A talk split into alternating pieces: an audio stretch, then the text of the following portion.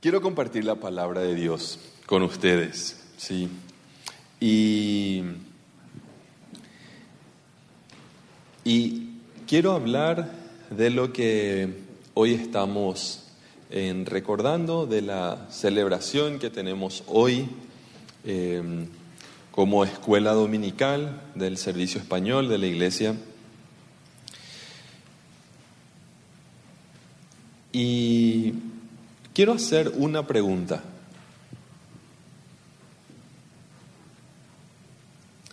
¿Qué generación querés que se levante después de vos?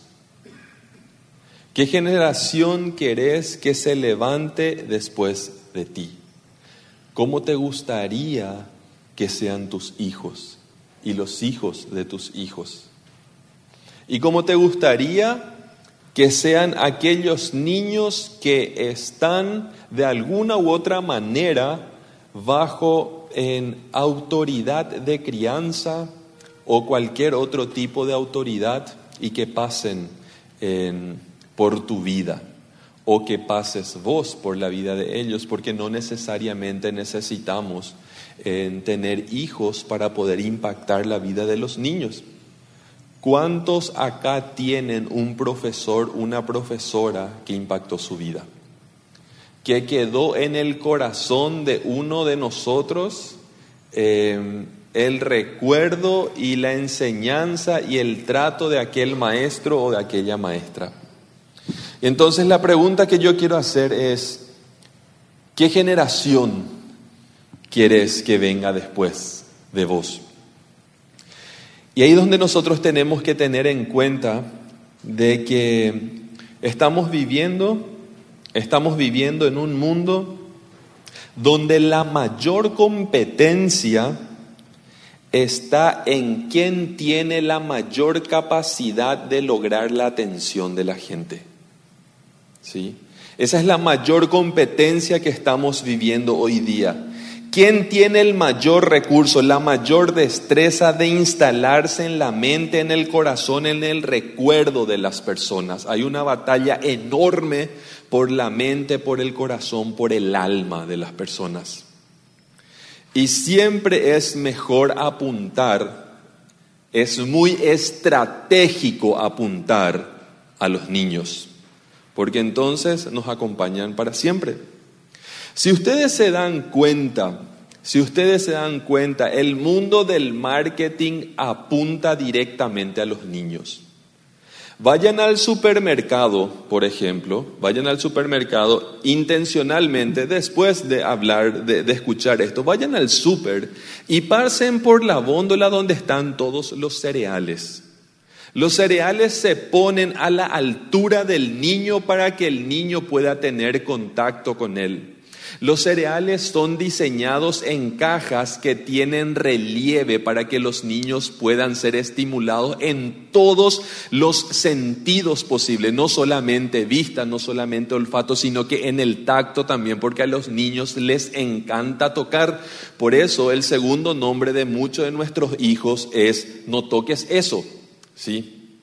No toques eso, no toques eso, no toques eso, no toques eso. Bájate de ahí, bájate de ahí. ¿sí? Muchos de nuestros hijos tienen como segundo nombre bájate de ahí o no toques eso. ¿Sí? Porque los niños, porque los niños necesitan estimular todos sus sentidos y el marketing lo sabe. Es más, si ustedes se dan cuenta y pasan por las góndolas donde están los cereales, todos los cereales o la mayoría de ellos tiene una caricatura, un animalito que representa al, al, cereal, a la marca. Hay tigres, hay conejos, hay, para gustos hay colores. Y fíjense que todos ellos tienen la mirada hacia abajo para poder hacer contacto visual con el niño. Porque las góndolas están altas, entonces cada uno de ellos tiene el diseño mirando para abajo para poder hacer contacto visual con el niño. ¿Por qué? Porque necesitan ganar la atención y posicionarse en la mente del niño. Porque si se posicionan en su mente, se queda en su corazón. Y puede que de grande ya no le guste, pero si le gustó de niño, va a quedar en sus afectos, por lo menos. ¿Sí? Crecí, pero ay, yo siempre te puedo asegurar que tenés una galletita que te recuerda a tu infancia. ¿Sí? Te puedo asegurar que tenés una galletita ahí, ahí, ahí ya están diciendo nombres, ¿sí? Te puedo asegurar que hay una galletita que te recuerda a tu infancia. Y todo esto tiene que ver con el marketing, porque hay una batalla por la mente de nuestros niños. Y es ahí donde yo quiero hacer nuevamente esta pregunta y plantearnos seriamente a cada uno de nosotros como padres o como tíos o como abuelos o como profe o como eh, profesor en la escuela dominical o en cualquier lugar. ¿Qué generación querés que se levante después de vos? ¿Cómo te gustaría que fuera tu generación, la que viene después de vos? Dice la palabra de Dios Dice la palabra de Dios en jueces, en jueces 2.10 dice, y se levantó después de ellos otra generación que no conocía a Jehová, ni conocía la obra que él había hecho por Israel. Y más abajo dice en ese versículo, y ellos hicieron aquello que a Jehová no le gustaba. ¿Sí? Porque salió, porque, porque, porque vino una generación, porque nació una generación que no conocía a Dios. Y eso es triste. Y yo creo que si la pregunta, si tenemos que dar una respuesta a esta pregunta de cómo te gustaría que sean tus generaciones, la mayoría de nosotros, por lo menos, diría que sean personas de bien, que sean personas responsables, que estudien, que, que, sean exitosos, que sean amables, que hagan un aporte a la comunidad desde el lugar que les toca estar, que formen una familia estable, que sean útiles al prójimo y que amen a Dios. Yo creo que cada uno de nosotros podemos estar de acuerdo que eso deseamos para nuestras generaciones. Pero para que esto se cumpla, ¿qué tanto crees que depende de ti? ¿Qué tanto depende de vos para que tu generación sea todo lo que soñás? ¿Sí? Hay un estimativo que dice que los niños de 0 a 5 años, de 0 a 5 años, pasan 12 horas con sus padres, o, o por lo menos con uno de ellos. ¿Sí? Es un estimativo. Las otras 12 horas o están durmiendo 10 horas y haciendo otras cosas, pero 12 horas de los primeros 5 años de vida del niño. ¿sí? Tenemos la oportunidad de pasar 12 horas diarias con nuestros hijos, teniendo en cuenta que hay personas que tienen otra realidad laboral, pero las estadísticas dicen que es la etapa en la vida donde más tiempo se pasa con el niño. Dicen que de 6 a 12 años se pasan 6 horas al día con el niño. Uno tiene 6 horas por día de influencia sobre la vida del niño. En el mejor de los casos y dependiendo de la institución educativa al que el niño acuda, desde los 13 años a los 18 años se tiene cuatro horas de influencia al día sobre la vida del niño. Desde los 13 a los 18 años. Son cuatro horas que yo puedo tener con mi hijo o con mi hija. ¿Sí? Y desde, desde los 18 para los 25 años, en el mejor de los casos, son dos horas a la semana, dos horas al día que yo le puedo ver tal vez. Y muchos dicen, no, no es así, porque a muchos les toca una realidad de ver crecer a sus hijos en posición horizontal. Porque cuando se van de casa al trabajo, están durmiendo. Y cuando llegan del trabajo, ya están acostados. Y muchos padres, por la realidad que le toca vivir, ven a sus hijos crecer en posición horizontal. Y eso es algo triste. Y de ahí viene la idea, de ahí viene la idea del tiempo de calidad. ¿Sí? Del tiempo de calidad, que es cierto, es cierto el tiempo de calidad. Pero gente, muchas veces se sobre se sobrepromocionó, si se podría decir así, el tiempo de calidad para callar nuestra conciencia. ¿Sí? Porque miren, una planta necesita agua. Y el agua que necesita la planta es el agua que la planta necesita, no el agua que vos crees que la planta necesita. Porque yo le puedo decir a la planta, mira, tengo una gota de agua, pero es agua del Himalaya. La mejor, la calidad pura de agua, agua mineral. Y te doy una gota y con esto tenés que vivir. ¿Y qué va a pasar con la planta? va a morir. Nosotros tenemos que aprender a identificar la cantidad de tiempo que nuestros, nuestros hijos necesitan de nosotros. Y puede ser que uno necesite más y que el otro necesite menos. Y probablemente aquellos que tenemos más de un hijo podemos ver claramente esa diferencia. Ahora, yo no quiero, yo no quiero yo no quiero que te sientas mal si, si tu vida laboral es muy exigente y, acá, y cada uno sabe perfectamente dónde le aprieta el zapato. ¿sí? No quiero que te sientas mal, pero sí que seas intencional y seas presente en el momento que tengas para compartir con ese niño o con esa niña. Y es un desafío enorme. ¿sí? Porque hay padres eh, padres muebles, ¿sí? que están ahí como está, por ejemplo, el modular, cómo está la cómoda, cómo está el ropero. Están nomás ahí. ¿sí? Y piensan que eso es estar presente y eso no es estar presente. Estar presente es hacer contacto con el niño. ¿sí? Y si nosotros queremos tener una generación como la que mencionamos, de personas de bien, que amen a Dios, que, sean personas exitosas en aquello que ellos decidan hacer, aunque lo que ellos decidan hacer sea completamente diferente a lo que yo quisiera que él haga. ¿Sí? Porque muchas personas dicen, no, vos tenés que ser abogado porque todos somos abogados. No, tal vez Dios les está llamando a ser pintor, artista, ¿sí? cantante. Entonces, apoyar en eso al niño. ¿Y cómo podemos hacerlo?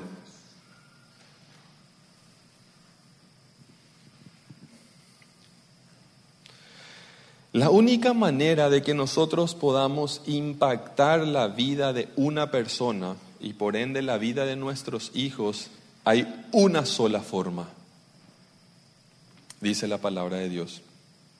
Y la manera que la palabra de Dios nos muestra es que la persona necesita conocer la verdad. Y dice la palabra de Dios en Juan 8, en Juan 8, 32 dice, y conocerán la verdad y la verdad los hará libres.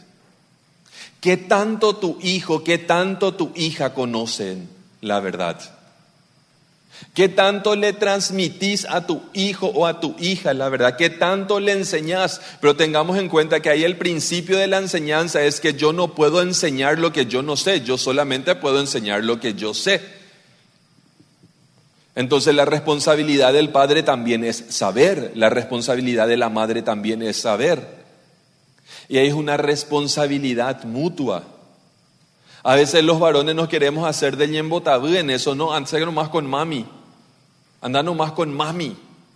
Eso es una responsabilidad, en primer lugar nuestra como hombres, porque somos sacerdotes del hogar, dice la palabra de Dios. Entonces, ¿qué es lo que yo quiero?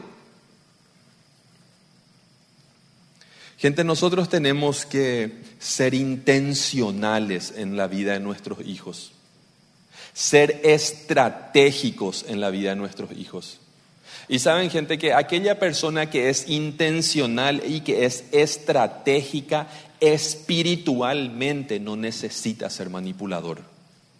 Porque descansa en el poder y en el señorío de Cristo. Muchas personas confunden la estrategia, el ser estratégico y ser intencional en la vida de mi hijo con manipulación. Y por manipulación muchos de los niños no quieren saber nada de la iglesia, no quieren saber nada de Dios. Pero yo tengo que ser estratégico, yo tengo que ser intencional en cómo educar a mis hijos. Y la palabra de Dios nos muestra y nos dice, yo quiero hacer una ilustración de, de, este pasaje tan conocido que se encuentra en Marcos, en Marcos 4, 3 al 8. Y todos conocemos esta parábola. Dijo, dijo Jesús mismo, ¿sí? Pongan atención, dijo Jesús. Un sembrador salió a sembrar. Sucedió que al esparcir él las semillas, una parte cayó junto al camino, llegaron los pájaros, se la comieron. Otra parte cayó en terreno pedregoso, sin mucha tierra. Esas semillas brotaron pronto porque la tierra no era profunda, pero cuando salió el sol, las plantas se marchitaron por no tener raíz y se secaron. Otra parte de las semillas cayó entre espinos, que al crecer ahogaron las plantas y no dieron fruto.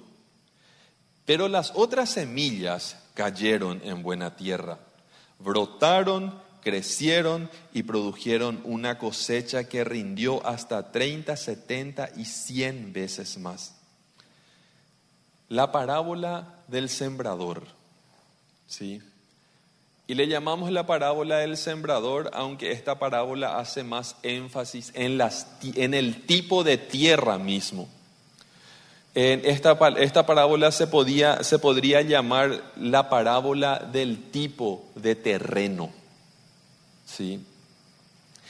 ¿Y qué podemos aprender de esto? Y quiero ponerlo en forma de pregunta.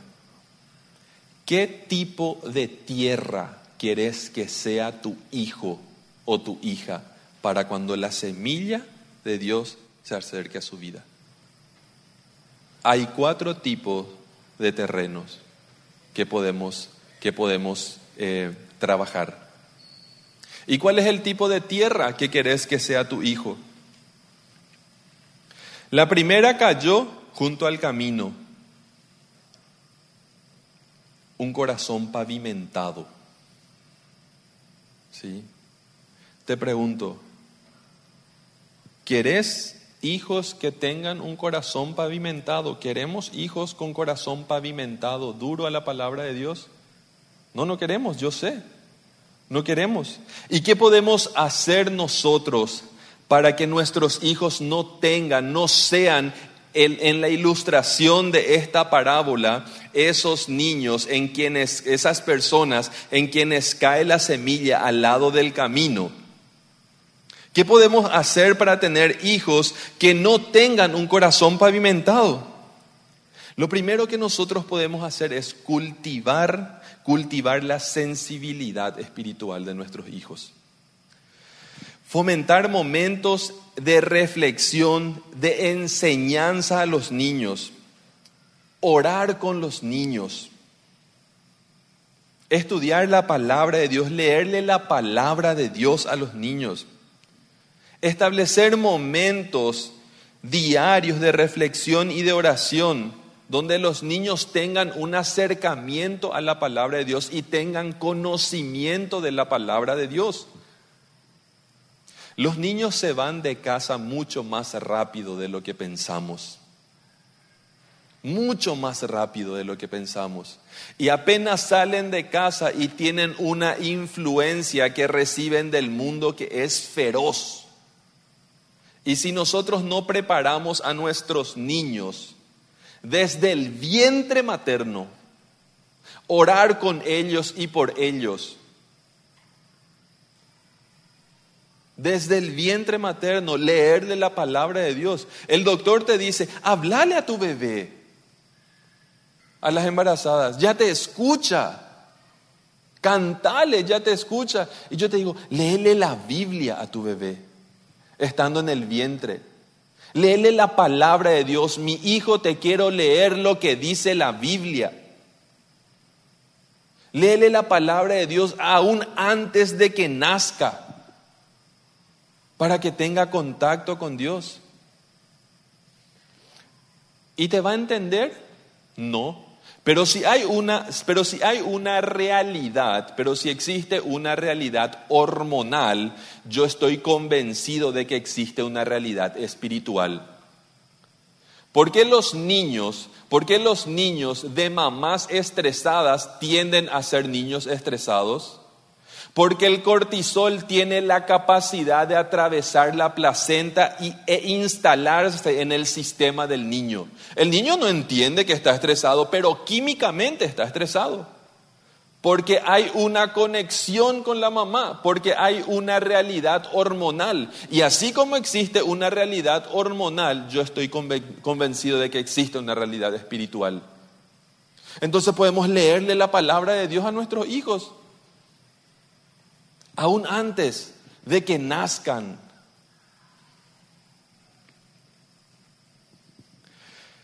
Otra cosa que nosotros podemos hacer es proteger a nuestros niños de las distracciones, establecer límites en cuanto a las distracciones. ¿Sí? Las distracciones digitales, por ejemplo. Establecer límites, papá, establecer límites, mamá. Tenés tantas horas por semana. El niño no necesita estar expuesto a pantallas. Lo, paradójico es que personas que diseñan todo, todo este mundo tecnológico le meten a sus hijos a escuelas donde no tienen acceso a pantallas. ¿Sí? Y la mente del niño antes de los 11 años no está capacitada para poder gestionar la inmensa estimulación que brinda una pantalla. Ay, pero es, pero es un, es un dibujito súper sano. No, dicen groserías, dice la mamá, dice el papá. Pero el nivel de estimulación que crea en el hijo por tener imágenes de, de muy alta transición crea adicción en el niño. ¿Sí? Entonces, ¿por qué mi hijo tanto lo que quiere ver? Porque da una descarga de estimulación al niño. Por esas transiciones tan rápidas, crea que, que el niño quede atrapado en su atención, en su gusto, en su deseo. ¿Somos igual de estratégicos para que nuestros hijos se acerquen a la palabra de Dios? ¿Somos igual de estratégicos para que nuestros niños se acerquen a la palabra de Dios? Gente, debemos establecer reglas sobre el uso del dispositivo y más en niños, por favor. Más en niños. Mucho más en los niños pequeños. Y primero nosotros. Primero nosotros y nosotros tenemos que conocer. Yo pido que levanten las manos aquí las personas que tienen más de cinco años de cristianos.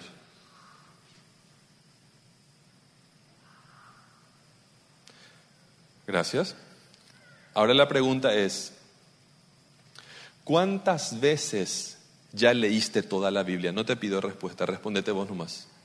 ¿Cuántas veces en cinco años ya leíste toda la Biblia de tapa a tapa?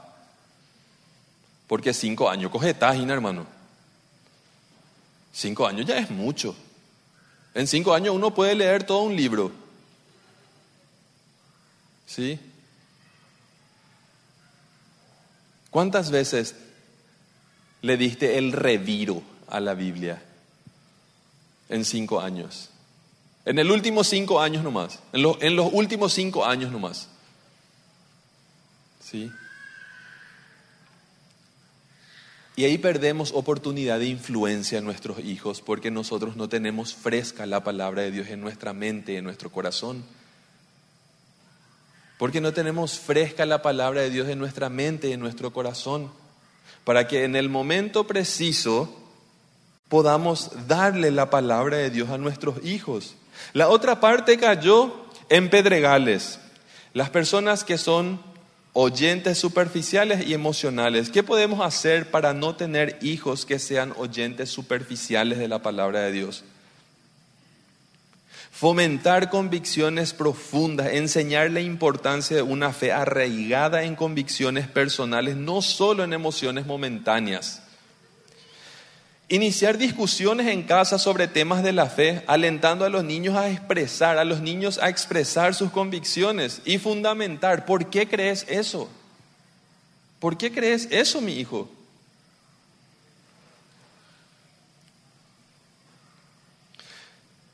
Discutir sobre temas que fortalecen la fe. Y con un niño, sí, con un niño.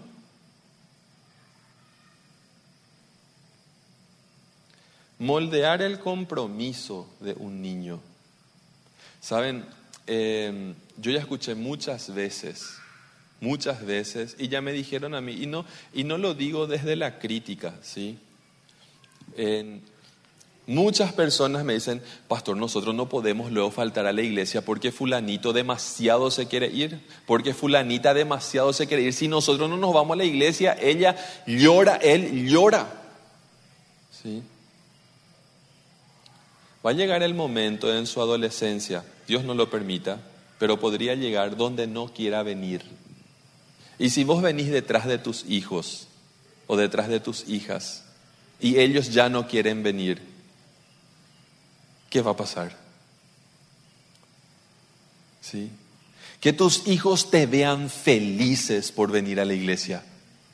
Que tus hijos sepan que eso es algo que se disfruta no, y no lo hagas con un, con un sentimiento y con una actitud pesada. ya llega Israel, ahora tenemos que irnos enseguida.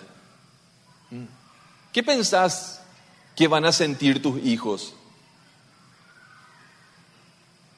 Y saben que hay otro, otro tema muy común que justo cuando alguien se está preparando para ir a la iglesia empiezan los, conflictos en casa. ¿Y dónde está mi zapato? ¿Y dónde está esto? Deja, yo ya te dije lo que a... Y ahí empiezan los problemas entre papá y mamá, ¿verdad? Empieza papá, mamá a pelearse para justo, junto, antes, cuando... ¿Y qué dice el niño? Ay, no vamos a la iglesia y ellos están peleando otra vez. ¿Y cuál es la asociación que tiene el niño? Irse a la iglesia es problema. No vamos a ir a la iglesia los domingos y papá y mamá empiezan a pelearse. Qué gusto irse a la iglesia. ¿Mm? Qué gusto que da irse a la iglesia. Y todo empieza por el zapato, y todo empieza por la media, y todo empieza porque se perdió el peine. ¿Sí? Seamos intencionales en cuidar el ambiente, el clima en el que nuestros hijos están creciendo, que tiene relación con nuestra iglesia que tiene relación con la congregación, que te vean felices de venir a la iglesia. Vamos mi hijo, vamos mi hijo, vamos mi hija. Hoy nos vamos a ir a la iglesia, nos vamos a alegrar. A mí me pone feliz irnos a la iglesia. Y eso es algo que se decide. Es algo que se decide. Nosotros con Cintia decidimos antes de tener hijos que nosotros siempre vamos a venir felices a la iglesia que nos encanta venir a la iglesia. Y muchas veces no vinimos felices, pero vinimos. Y eso se decide, gente, que sea una decisión firme contra viento y marea, para que nuestros hijos puedan crecer con ese ejemplo. Dice que la tercera parte cayó entre espinos, entre afán del siglo y, el, engaño de las riquezas. Gente, hay adolescentes que lo único que quieren hacer es ser adultos para salir y trabajar y ganar dinero. Yo ya quiero ganar mi plata. Y está muy bien. Y hay que enseñarle a los niños a administrar su dinero. Hay que enseñarle a los niños a administrar su dinero desde chiquitito. Dale plata a tus hijos, papá. Dale plata a tus hijos. Este te pago porque porque no por esas no por esas cosas, no por esas cosas que él tiene que hacer por ser parte de la familia, porque por lavar los cubiertos no se le paga porque por vivir en esa familia tiene que lavar los cubiertos. ¿Sí? Pero por aquellas cosas que vos sí podrías pagar para que otros hagan y Él lo hace, por ejemplo, lavar el auto. Muchos pagamos para que se lave el auto. Entonces, deja que manche tu auto y pagale y decirle, ahora tenés que dar tu ofrenda a Dios por eso. Déjale que tenga Él su platita para que pueda administrar y que pueda conocer cómo se administra dinero y para crear en él o en ella un corazón generoso a las cosas de Dios. Saben, gente, muchas veces yo no logro identificar a partir de cuándo el diezmo o la ofrenda de mi papá y de mi mamá deja de bendecirme a mí. No sé en qué edad. Hay muchos niños que crecen pensando, mamá ya dio luego mucho, papá ya diezmó luego, entonces eso ya me alcanza a mí también. ¿Se entiende lo que digo? Enseñale a tus hijos que ese es tu compromiso individual con Dios. No, ese es mi ofrenda con papi, esa es mi ofrenda con mami. Ahora vos tenés tu platita y de tu platita dale al Señor porque eso vos tenés que hacer también. Enseñale desde chiquitito, desde chiquitita, para que tenga un corazón generoso y para que no se afane y se vaya detrás de las riquezas de este mundo. Enseñale desde chiquitito a tener un corazón generoso para que cuando vengan las oportunidades de riqueza en el nombre de Jesús, tu hijo esté altamente capacitado para no tambalear frente a ellas y sea un buen administrador. Para no sucumbir frente a las riquezas. Porque estamos levantando una generación mucho mejor capacitada que nosotros y van a alcanzar mayores cosas de, las que nosotros alcanzamos. Y si a nosotros hoy la tecnología y los medios y todas las formas de alcanzar dinero nos sorprende, ¿cuánto más será en la vida de nuestros hijos? Entonces enseñale desde chiquititos a que sean buenos administradores, para que no sean aquellas tierras con espinos donde cae la semilla, pero ¿qué pasa con la semilla? Crece pero no puede brotar, porque hay espinos y el espino es el afán. Y tengan en cuenta algo, si un adulto se pierde, lógicamente aquel niño que está con él también se perderá. Así de sencillo. Si un adulto se pierde, aquel niño que está con él lógicamente se perderá. Entonces somos nosotros primeros que no tenemos que estar perdidos en el afán de este siglo. Reflejar la importancia de priorizar lo espiritual sobre lo material y sobre lo mundano a nuestros hijos. Desarrollar hábitos de oración y gratitud para contrarrestar la ansiedad. ¿Cuántos tienen niños ansiosos que se comen las uñas, que están con las piernitas todo el tiempo así? Que suspiran alto y bajo, que parpadean mucho. ¿Sí?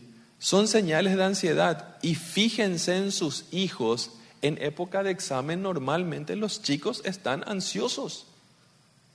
Se comen las uñas, se tienen, tienen tics que demuestran que están ansiosos. ¿Y qué haces con la ansiedad? Deja pues ya mi hijo de comer tu uña. Ay, ese tu, tu suspiro parece que te vas a morir. Lo deja puede respirar así. ¿Sí? ¿Por qué lo que respiras así parece que te vas a morir luego? Te está mostrando cómo puede ese cuerpo de que hay estrés y ansiedad. Necesita que le ayudes a gestionarlo. Vamos a orar, mi hijo. Vamos a orar, mi hija. El otro día le pregunté a mi hijo, porque le vi con un tic, ¿sí? Y nos, nos preguntamos con Cintia, ¿qué está pasando con él? Y yo le dije, eh, eso es prueba de ansiedad. Entonces yo me voy y le pregunto a mi hijo, hijo, ¿qué está pasando? Yo veo que vos estás haciendo mucho esto. Eh, vos estás preocupado y empieza a llorar y me dice, tengo demasiado miedo de los exámenes. Y se pone a llorar. Tengo demasiado miedo de los exámenes, de que yo no pase los exámenes. Y que vos decís que no vas a pasar el examen, que no podés pasar el examen, yo no sé. Y yo le dije algo a mi hijo. Yo no quiero un 2 si vos podés traer un 3. Y yo no quiero un 3 si vos podés traer un 4. Y yo no quiero un 4 si podés traer un 5. Pero si lo mejor que podés traer en esa materia es un 2, yo lo celebro como si fuera un 5. Porque tenemos que enseñarle a nuestros hijos responsabilidad y entender que no todos ellos son iguales. Yo recuerdo perfectamente un caso que nos venía a casa, a mi casa, y decía, con la libreta, y nos decía, voy a mostrarle la libreta de fulanito y de fulanito. Y nos decía la mamá, el 3 de fulano tienen que celebrarlo como el 5 de fulano, porque tienen capacidades diferentes entre ellos. Y hay padres que están cuando sus hijos no tienen la capacidad para traer un 5 en matemática y lo único que hacen es crear un niño estresado con 5. Y ese estrés le va a acompañar toda la vida y ese 5 se quedó en el tercer grado. Entonces tenemos que ser sabios de cómo hacerlo. Yo no te estoy diciendo que bajes las exigencias y que, y que seas, y que seas payá con tu hijo. ¿Me entiendes lo que digo cuando digo payá? ¿Sí? Que seas así nomás, no me dice Janek, que seas así nomás, ¿sí? Que no seas responsable en enseñarle a tu hijo disciplina y discernimiento, pero enseñale a tu hijo que él puede descansar en la grandeza y en el amor de Dios. Para desarrollar en tu hijo un corazón sencillo, fomentar la sencillez como un estilo de vida en la vida de tus hijos. ¿Y qué dice la palabra de Dios que la, la otra, el otro tipo de tierra era la buena tierra, porque una parte de esas semillas cayó en buena tierra. ¿Qué podemos hacer para que nuestros hijos sean buena tierra? Crear un ambiente fértil. Orar por tus hijos. Orar papá por tus hijos. Sin parar, orar por tus hijos. Y no hace falta luego que digas así, que te arrodilles y que no. Le ves y decirle, Señor, dale salud, dale inteligencia, dale, dale la capacidad para vivir este momento, hacerle crecer con sabiduría.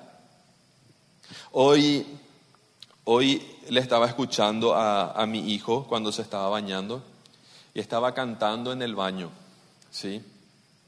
Estaba cantando, Santo, Santo, Espíritu, Santo, Santo, Espíritu, decía él. Sí.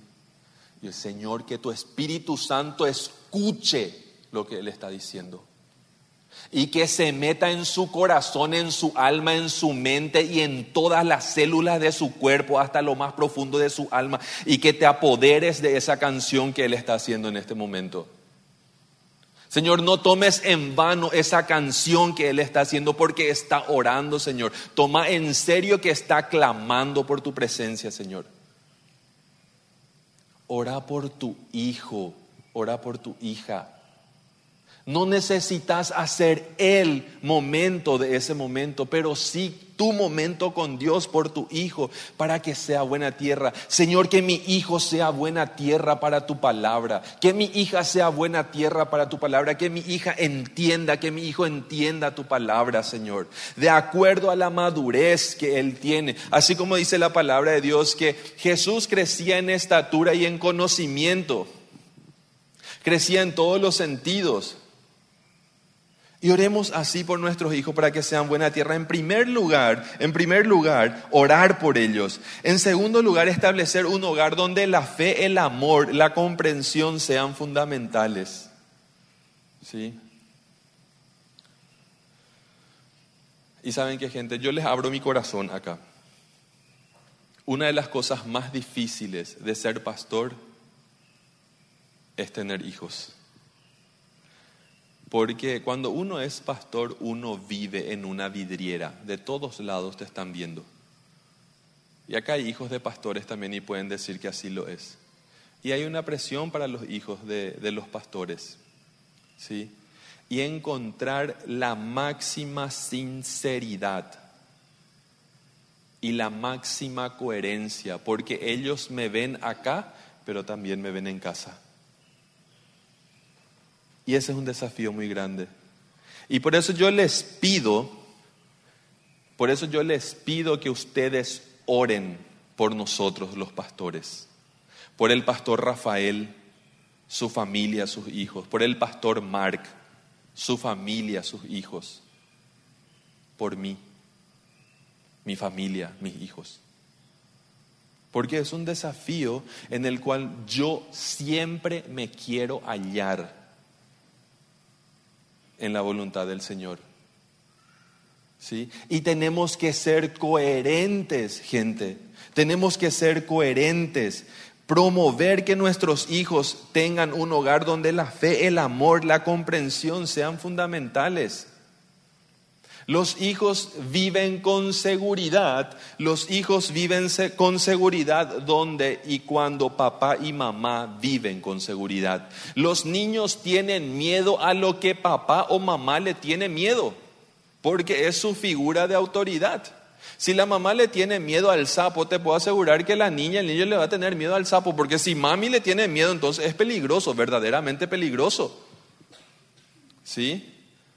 Hasta que viene papi y le dice, no, no es tan peligroso el sapo. Entonces mira, ah, entonces papi no le tiene miedo. Y sí, papi es valiente. Entonces no es tan peligroso el sapo.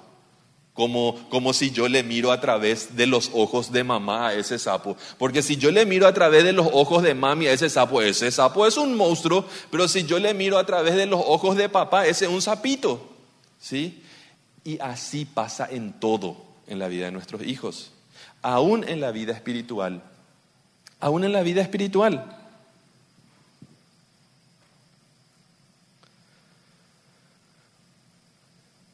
Gente, cultivemos un corazón perseverante en la vida de nuestros hijos.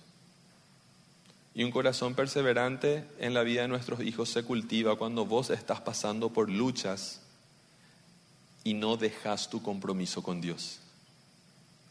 Así se crea un corazón perseverante en la vida de tus hijos.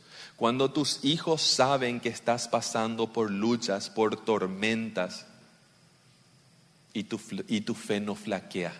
Y dice, qué mucho que sufrió papi y mami en ese tiempo, pero ellos confiaron en Dios. Así se crea buena tierra, gente. Para que la semilla caiga y que caiga en buena tierra. ¿Y cómo tenemos que hacerlo? Y con esto quiero terminar. Hacerlo con convicción y con ánimo. Dice Josué 4, 6 al 7 dice, y servirán como señales entre ustedes. En el futuro, cuando tus hijos te pregunten, ¿por qué están estas piedras aquí? Ustedes responderán, el día en que el arca del pacto del Señor cruzó el Jordán, las aguas del río se dividieron frente a ella para nosotros los israelitas, estas piedras que están aquí son un recuerdo permanente de aquella gran hazaña que hizo el Señor por nosotros. Y cuando el Señor te diga a vos qué es lo que significa esto, con esa gran convicción y con esa gran emoción decirle a tus hijos, mi hijo significa que el Señor hizo esto o aquello con nosotros. Que tus hijos vean convicción, que tus hijos vean ánimo, que tus hijos vean pasión por las cosas de Dios. Eso fue lo que Dios le dijo a ellos. Pongan piedras acá, le dijo Dios, para que cuando tus hijos pregunten qué es lo que es una piedra, qué es lo que significa esta piedra, esta piedra significa que el Señor hizo una enorme hazaña frente a nosotros para que nosotros podamos cruzar ese tiempo. Déjale saber a, tus hijos las situaciones que estás viviendo. Estamos orando con papi y con mami por esto.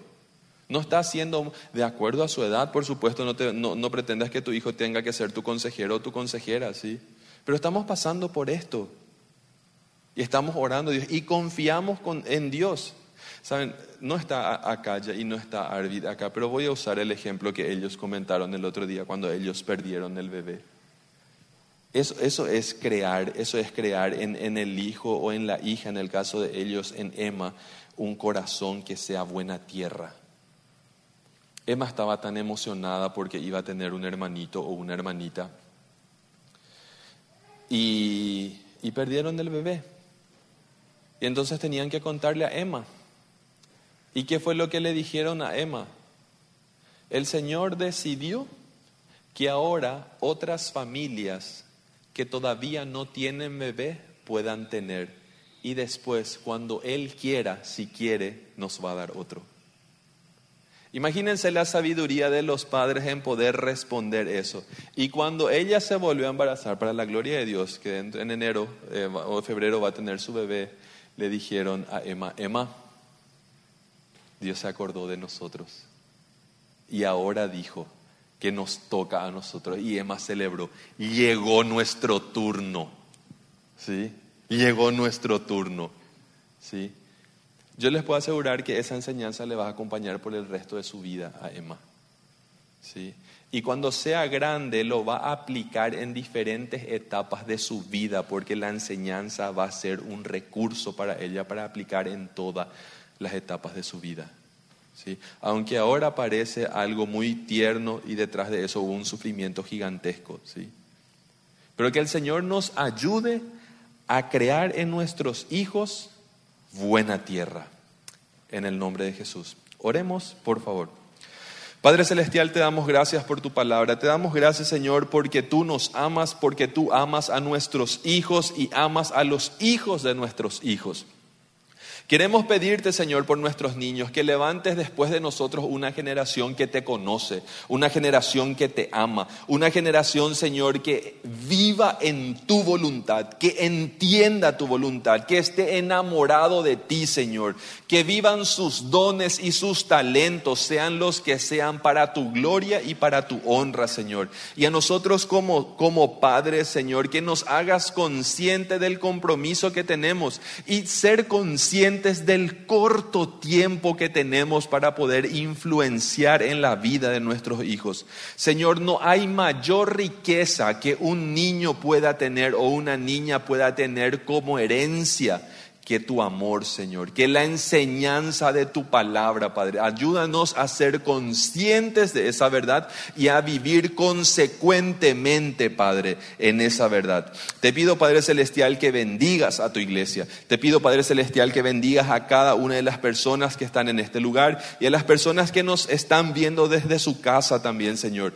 Que nos, que Padre, nos ayudes a a ser entrenados en sabiduría, en obediencia, Padre, para que tu nombre sea exaltado, Señor, para que tu nombre sea glorificado. Que nuestro buen Dios te bendiga, que nuestro buen Dios te guarde, que, que nuestro buen Dios te acompañe en esta semana y que tengas paz. En el nombre de Jesús. Amén.